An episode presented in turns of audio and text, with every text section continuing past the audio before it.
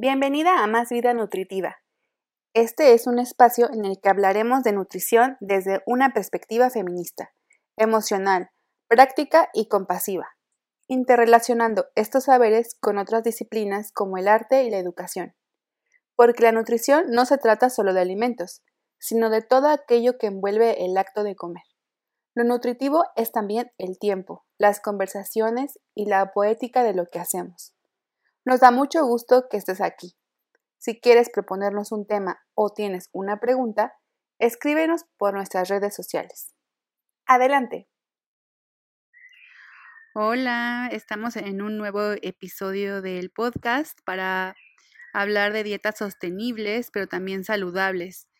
Y para ello invité a la doctora Tania Sánchez del Instituto Nacional de Salud Pública, porque ella es experta en el tema y nos va a hablar sobre qué son, cuáles son sus características, por qué ayudan al planeta y por qué también son idóneas para el cuerpo. Hola, ¿qué tal, Rose? Muchas gracias por la invitación. Me da mucho gusto estar aquí hoy en tu espacio y poder compartir con ustedes el tema de dietas saludables y sostenibles. Pues como bien decías, mi nombre es Tania Sánchez, yo soy licenciada en nutrición de formación por la Universidad de Guadalajara y también tengo una maestría y un doctorado en ciencias en nutrición poblacional por parte de la Escuela de Salud Pública de México del Instituto Nacional de Salud Pública. Muchas gracias, Tania, por aceptar la invitación y platícanos qué son estas dietas sostenibles y saludables.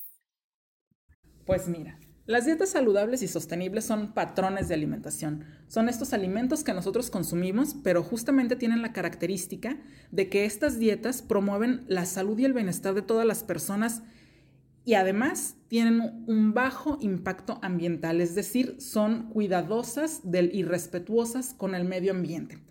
Pero además estas dietas tienen otras características, por ejemplo, que son accesibles, que son seguras, es decir, que tienen que ver con la inocuidad de los alimentos, y que también una característica muy importante de estas dietas es que son culturalmente aceptables, es decir, se basan en la cultura de las poblaciones y en cómo se producen y cómo se consumen los alimentos de las diferentes poblaciones.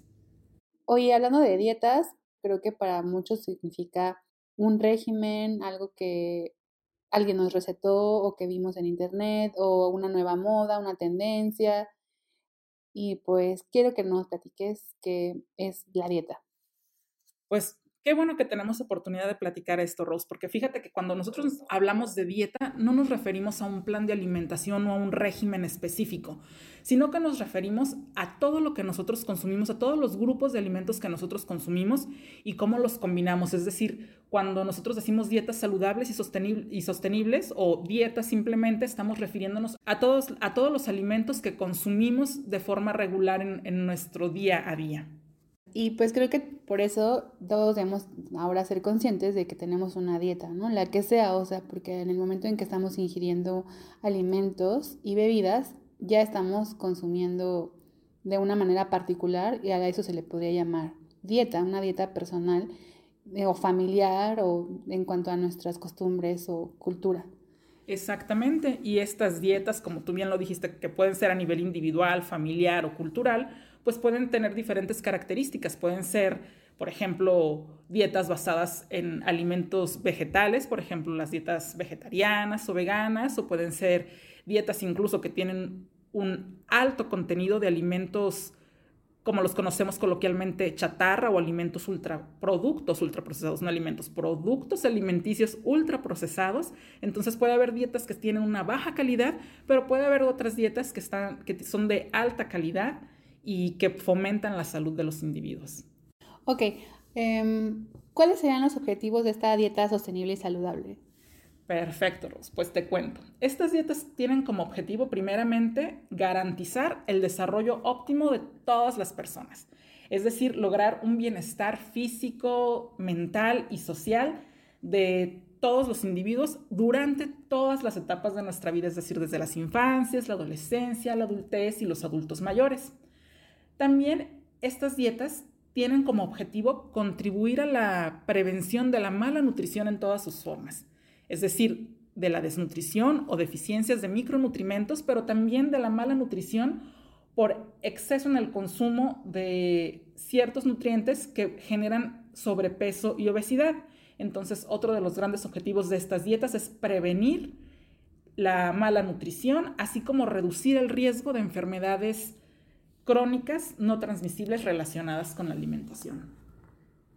Yo creo que eso es súper importante porque a veces eh, pues estamos concentrados en, por ejemplo, bajar de peso o subir de peso y llevamos dietas que vemos en las redes sociales o que nos recomiendan o que creemos que así debe de ser.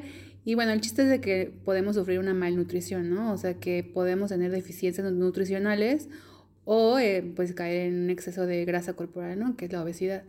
Entonces creo que esta dieta pues es como la recomendación general y base para las personas que somos mexicanas y mexicanos y eh, que es basado en evidencia científica y que además cuida el planeta. Exactamente, le diste justo al siguiente o otro de los objetivos importantes de, las dietas saludables y sostenibles, que es justamente apoyar a la preservación de la biodiversidad del planeta, de nuestros ecosistemas y de la salud planetaria de manera general, porque la producción de alimentos está relacionada con el deterioro ambiental y el cambio climático. Actualmente, la producción de alimentos es la responsable de aproximadamente el 70% de las extracciones de agua dulce del planeta, es decir, el 70% del agua dulce del planeta se utiliza para la producción de alimentos. Además, 40% del suelo del planeta se utiliza para fines de agricultura y bueno, también la producción de alimentos se ve involucrada en el deterioro de la biodiversidad en la tierra y en los ecosistemas acuáticos por el uso y en el aumento de los fertilizantes, los fertilizantes nitrogenados y también que contienen fósforo, que se aplican a los diferentes cultivos, van depositándose en los suelos y van con esto produciendo una disminución en la diversidad vegetal. También cuando estos nutrientes llegan a los cuerpos de agua dulce o llegan también a los océanos, igualmente cambian la composición de los océanos. Hay una, un fenómeno que se llama eutrofización, que es un proceso por el cual hay un crecimiento excesivo de plantas, lo cual agota el oxígeno del agua y por lo tanto también se va disminuyendo la biodiversidad de los sistemas acuáticos. Ay, creo que sí está súper difícil eh, cuidar como todos los frentes, ¿no? Cuidarnos nutricionalmente, cada una y cada uno, pero también cuidar el planeta. Y me encanta que se estén haciendo estos esfuerzos, estas recomendaciones por poder, pues, abonar, ¿no? Abonar un poquito a ese cuidado de ambas partes.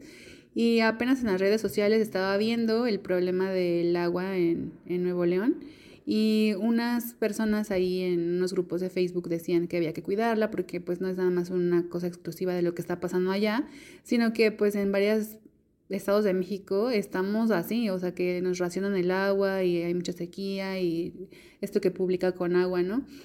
Y entonces, em, pues, bueno, entre esos consejos, pues mucha gente dice, no, es que pues captan, capta el agua, o sea, lo que te sobra de la lavadora, úsalo para otra cosa, o así consejos de de cómo mejorar este, esta racionalización ¿no? del agua en nuestra casa. Pero pues muy pocas veces también hablamos de nuestros consumos de alimentos que también impactan en, en, esta, en estas sequías, ¿no? Y una es la ganadería, como decías, y también pues las grandes industrias que utilizan muchísima agua para producir productos altamente procesados y, e industrializados. Sí, efectivamente, Rose, la huella hídrica que dejan cada uno de los alimentos que consumimos pues difiere. Por ejemplo, actualmente hay muchos artículos que han identificado por diferentes grupos de alimento la cantidad de agua que se necesita desde que se producen los alimentos hasta que son procesados, transportados y llegan a la mesa, los consumimos. Incluso hay procesos que evalúan cómo los manejamos, cómo manejamos los desechos cuando ya dejamos sobras de ciertos alimentos.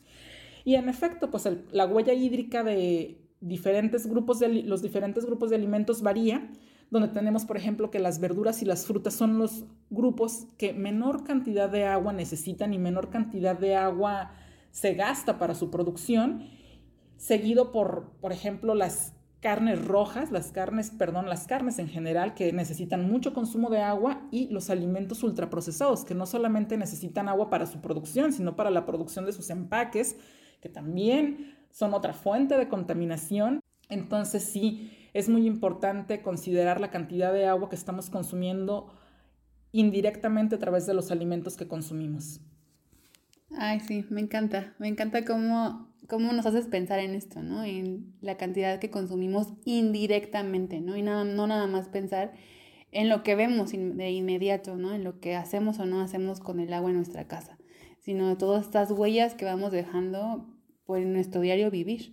Exactamente, Rose. Fíjate que me gustaría mucho platicarte de cómo las dietas saludables y sostenibles se relacionan con la salud y cómo es que empiezan a relacionarse las dietas desde nuestros primeros días de vida. Por ejemplo, las dietas saludables y sostenibles se relacionan con la salud desde que nacemos, empezando con la lactancia materna exclusiva. Justamente hay muchos estudios de cómo las fórmulas impactan no solo en la salud de nuestros bebecitos, sino también en el medio ambiente, la cantidad de agua y de recursos que se requieren para su producción cuando tenemos un alimento natural, un alimento sano, el que nuestros bebés necesitan, que es la lactancia materna exclusiva. Y cómo con esta práctica no solo promovemos la salud de nuestros bebés, sino también promovemos la sostenibilidad de nuestro medio ambiente. Además, estas dietas se basan en el consumo de alimentos naturales, no procesados o mínimamente procesados, pero quiero enfatizar que se basan en el consumo de alimentos naturales. Estas dietas incluyen una gran cantidad de verduras, de frutas, de cereales integrales, de leguminosas y de semillas. En eso se basa una dieta saludable sostenible, en, tener, en comer una cantidad muy abundante de estos alimentos naturales. Y también estas dietas incluyen una cantidad moderada de alimentos de origen animal, como puede ser el huevo, el pollo, el pescado, los lácteos. Y estas dietas quiero enfatizar en que incluyen, pero de manera limitada, el consumo de carnes, específicamente carnes rojas. La carne de res sobre todo es un alimento que tiene un gran impacto ambiental, produce una cantidad muy importante de gases de efecto invernadero, requiere de mucha agua para su producción. Además, el uso del suelo, para su producción es necesario convertir muchas tierras, pasar de bosques a tierras de crianza y de cultivo para los alimentos de los animales. Y bueno, estas dietas también limitan el consumo de azúcares añadidos, estos azúcares que se relacionan con caries, con sobrepeso, con obesidad, con enfermedades metabólicas y también limitan el consumo de, de productos ultraprocesados y que además utilizan dos o tres empaques. Otra característica de estas dietas es que son inocuas. Estas dietas promueven las dietas inocuas, es decir, que son libres de microorganismos que transmiten enfermedades a través de los alimentos. Además, estas dietas nos van a ayudar a prevenir enfermedades crónicas no transmisibles relacionadas con la alimentación como el sobrepeso, la obesidad, la hipertensión, la diabetes, entre otras, por lo tanto, estas dietas también se alinean con las recomendaciones internacionales que emite la Organización Mundial de la Salud y además una característica que me gusta mucho de estas dietas es que incluyen al agua simple como bebida de preferencia. Es decir, que estas dietas promueven el consumo de agua sobre todas las bebidas, es decir, sobre bebidas azucaradas, refrescos, jugos, no importa que sean naturales, el agua simple va a ser siempre la bebida de preferencia en estas dietas. Esta dieta es como la dieta ideal, o sea, porque me, me puse a pensar en la dieta mediterránea, por ejemplo, ¿no? Que te recomiendan otras cosas que también son buenas para la salud, ¿no? Pero pues que al final tengamos como población mexicana esas recomendaciones y que están alineadas a las internacionales, me parece un gran avance y un gran aliento de esperanza. Y bueno, pues ahora entonces eh, me decías que también querías platicarnos sobre la relación de la dieta saludable con el medio ambiente. Así es, estas dietas también tienen como característica que se mantienen dentro de los límites del uso de agua dulce, del uso de los suelos y también de las emisiones de gases de efecto invernadero y de los ciclos de nitrógeno y de fósforo. Como te mencionaba anteriormente, los diferentes grupos de alimentos tienen diferente impacto sobre el medio ambiente y platicábamos hace un momento que las frutas y las verduras tienen un consumo de agua menor que el resto de los grupos de alimentos, seguido también por los cereales, por las leguminosas y bueno, los, como los alimentos de origen animal son los que mayor, mayores recursos naturales implican, consumen y también emiten más, hay una mayor cantidad de gases de efecto invernadero. Entonces, estas dietas pues tratan de mantenerse dentro de esos límites, por eso se basan mayoritariamente en alimentos de origen vegetal, con cantidades moderadas de ciertos alimentos de origen animal y limitando el consumo de carnes rojas, que además que han, han sido asociadas, su consumo en exceso ha sido asociado con diferentes tipos de cáncer, también se relaciona mucho con el deterioro ambiental. Otra característica de estas dietas es que preservan la biodiversidad, justo al mantenerse dentro de los límites de uso de, de los recursos naturales y que también son respetuosos con los ciclos de nitrógeno y fósforo y con la emisión de gases de efecto invernadero, pues ayudan a preservar la biodiversidad del planeta y cuidando a todas nuestras especies. Además, estas dietas promueven y minimizan el uso de hormonas y antibióticos que se utilizan en la producción de alimentos de origen animal. Estas dietas también hacen énfasis en que debemos minimizar el uso de empaques plásticos en los alimentos o productos alimenticios. Por eso promueven justamente el consumo de alimentos naturales, mínimamente o mínimamente procesados y bueno, también limitan y tratan de que evitemos el consumo de productos ultraprocesados que utilizan uno o inclusive a veces hasta dos empaques plásticos para su transporte. Y bueno, otra característica más de estas dietas es que también promueven la reducción de la pérdida de los alimentos o desperdicio de los alimentos. Estas dietas tratan de, de hacer énfasis en cómo podemos evitar el desperdicio de alimentos desde la producción hasta en nuestro hogar. Oye, bueno, regresando a este con a esto del consumo de, alimentos de origen animal, que en esta dieta saludable se recomienda que sea en moderada y muy limitada cantidad por salud y también por el medio ambiente. Eh, pues he escuchado también ahí en redes sociales o conocidas, amigas que pues quieren como irse al otro extremo, ¿no? De no consumir nada de carne, ¿no? Y que también va por otros temas del cuidado y el amor por los animales, ¿no? Yo en mi formación como nutrióloga, pues sé que es muy saludable consumir micronutrientes que vienen de fuentes de origen animal, ¿no? Y pues me gustaría que nos contaras o nos hablaras un poco más de eso. Pues mira, ciertamente hay nutrientes, por ejemplo, el hierro, que las carnes rojas son una fuente importante de hierro que se absorbe fácilmente por nuestro organismo y que es muy importante en ciertas etapas de nuestra vida. Entonces, estas dietas no nos dicen no consumamos carne. Lo que nos dicen es consumamos alimentos de origen animal en cantidad moderada y debemos preferir aquellos que tienen menor impacto ambiental, por ejemplo, las carnes blancas, las carnes de pescado, de pollo, de huevo. Y lo que nos dice respecto a las carnes rojas es que podemos consumirlas, pero en cantidades limitadas.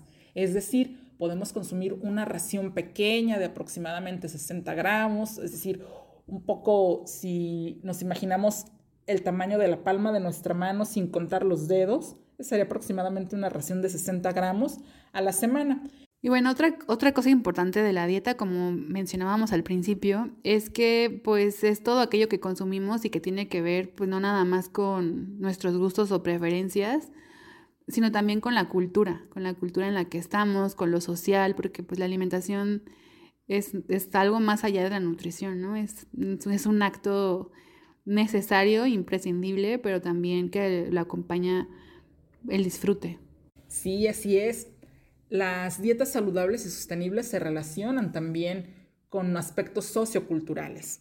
En primer lugar, estas dietas, como ya lo habíamos comentado, se basan en alimentos de la cultura local. Es decir, las dietas saludables y sostenibles se pueden adaptar a cualquier cultura de nuestro planeta. Y no solo en, qué alimentos se consumen en las diferentes culturas, sino también en cómo se producen y cómo se cocinan los alimentos en las diferentes culturas. Entonces, estas dietas no tratan de,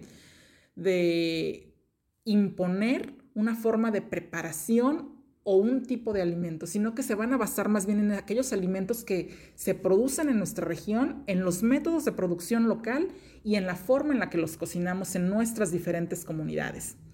También estas dietas lo que promueven es el consumo local y consumo de temporada, el consumo de productos que se producen cerca de nosotros, de donde nosotros vivimos y cerca nos referimos pues no solo a nuestro municipio, sino a lo mejor a los alimentos que se producen en nuestros estados o incluso alimentos que se producen dentro de nuestro mismo país que van a tener una menor, por ejemplo, una menor emisión de gases de efecto invernadero que si nosotros consumimos alimentos que se producen en otros continentes. La huella ahí de gases de efecto invernadero es mucho más alta en aquellos productos que importamos desde otros continentes que aquellos que consumimos y que se producen en nuestro mismo país. Y bueno, otra característica de estas dietas es que son unas dietas más baratas, son unas dietas más accesibles si las comparamos con dietas que se basan en productos procesados, en productos empaquetados. Ya hay diferentes estudios del Instituto Nacional de Salud Pública donde han analizado el costo de dietas que se basan en alimentos de origen vegetal y que tienen, por supuesto, cantidades moderadas de alimentos de origen animal, contra las dietas actuales de nuestra población, que son dietas que incluyen una cantidad muy importante de alimentos de alimentos procesados y de productos ultraprocesados. Entonces, estas dietas son más baratas y de tal forma que es más fácil para nosotros adquirirlas que una dieta que daña nuestra salud. Sí, que además no es nada más el costo de ahorita, ¿no? Sino el costo a largo plazo, porque pues estar enfermo implica no ir a trabajar o no ser tan productivo, aparte el gasto en medicinas, el tiempo que uno está sentado en los servicios de salud, el costo también pues en medicamentos, ay no, mil cosas. Eh, me gusta mucho esto porque hasta hace unos años todavía se decía que las dietas saludables o que pues eran como más de cantidad de verduras y frutas eran más caras que la comida rápida, ¿no? Eh, pues que una hamburguesa, un hot dog o lo que sea, ¿no? Pero creo que no, o sea, ya los estudios nos lo están mostrando. Y además sí, o sea, si consumimos, por ejemplo, ahorita la temporada del mango, pues va a ser mucho más barato que si yo compro lichis eh, enlatados de no sé dónde vengan o de qué temporada sean en el súper, ¿no? O si yo compro a lo mejor en la carnicería un trozo de carne que va con la recomendación que solo sean 60 gramos a la semana, va a ser mucho más barato que estar comprando jamón todos los días en, el supermercado, ¿no? Y que además, pues, todos los, los, los ingredientes que no, que no nos hacen bien, pues, a la salud que tienen esos jamones. Así es, Rose. Entonces, ya quedó demostrado con, en estudios que utilizan y que se basan en los precios actuales de la canasta básica, como estas dietas unas dietas basadas en alimentos naturales son más económicas que comer basándonos nuestra dieta en productos procesados o ultraprocesados. Bueno, y pues dentro de la dieta no nada más es importante saber qué, qué alimentos son más recomendables que otros, sino también la cantidad es muy importante. Hay unas recomendaciones generales en cuanto a la cantidad, ¿cierto? En efecto. Pues mira, nosotros realizamos una guía donde adaptamos una dieta de referencia de salud planetaria para la población mexicana. Y bueno, pues en promedio, los adultos en México deberíamos de consumir aproximadamente entre 6 y 8 raciones de, de cereales al día. Y los podríamos cubrir principalmente de granos enteros, que en nuestra cultura un grano entero vendría siendo el maíz. Entonces obtener estos cereales de tortilla es una excelente idea porque la tortilla tiene, la tortilla que utiliza masa de maíz, no harina, pues es una tortilla rica en fibra y además rica en micronutrientes como el calcio. Entonces, como les decía, son ocho raciones, de las cuales seis se recomiendan que provengan de alimentos de maíz, pero también puedes incluir algunos otros granos altos en fibra, como puede ser el germen de trigo, las rebanadas de pan integral, la, pasta preferentemente, y el arroz preferentemente integrales e incluir pues máximo una porción al día de granos refinados como son, por ejemplo, la pasta o el arroz cocido pero que no es integral, rebanada de pan blanco o bolillo también, o medio bolillo, pero que no sean integrales. Estos limitarlos a máximo una ración al día y preferir aquellos que son altos en fibra. Y bueno, también pueden incluir estas dietas una cantidad máximo dos porciones a la semana de tubérculos como papa o yuca, ñame, incluso. Y bueno, estas dietas también incluyen una cantidad importante de, de verduras y frutas. Recomendamos al menos en adultos tres porciones de verduras al día, que podría ser como una taza de jitomate, cebolla, zanahoria, tomate verde, calabacitas, nopales, chiles, estos alimentos que son muy típicos de nuestra cultura mexicana. Y al menos dos raciones de frutas al día. También podemos basarnos en las frutas de temporada, plátano, papaya, naranja, manzana, piña, guayaba. También recomendamos el consumo de lácteos en, esta en este trabajo alrededor de una porción al día. Y una porción al día más o menos vendría siendo el, el, equivalente a una taza de leche descremada o dos tercios de leche entera o una rebanada de queso. Y bueno, en lo que se refiere al consumo de alimentos de origen animal, como mencionamos anteriormente, el consumo de carne roja debe ser pequeño. Máximo una porción pequeña a la semana. Ya habíamos hablado que pequeña era como aproximadamente la palma de nuestra mano sin contar los dedos, que eran como 60 gramos de carne de res o cerdo. Limitar lo más posible las carnes procesadas, es decir, los jamones, los, las salchichas, estos limitarlos lo más posible, preferentemente no consumirlos y bueno, podemos consumir alrededor de dos porciones a la semana de, de pollo u otras aves, entre cuatro y cinco raciones de huevo, también podemos incluir entre uno o dos raciones de pescado a la semana y, muy importante, nuestras leguminosas, recuperar el consumo de leguminosas al menos dos porciones al día. Y una porción de leguminosas sería lo equivalente a media taza de frijoles cocidos o lentejas, chícharos, habas o garbanzos.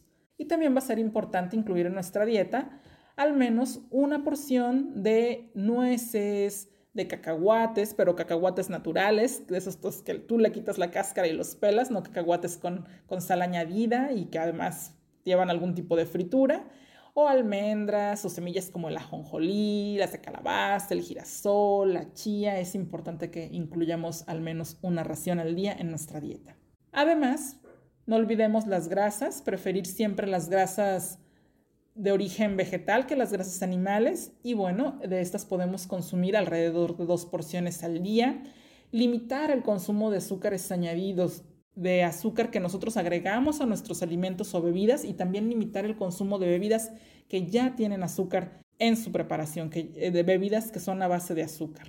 Ay, pues estaría súper padre tener esta información en pues en algo visual, ¿no? Lo voy a subir yo creo que ahí al Instagram, al Facebook, para que lo tengamos. Eh, y que lo tengamos en cuenta sobre todo para planear nuestros menús de la semana. Creo que es nada más un ejercicio de hacernos más conscientes a la hora de comprar, de planear y de hacer los platillos. Y pues gracias por acompañarnos hasta aquí.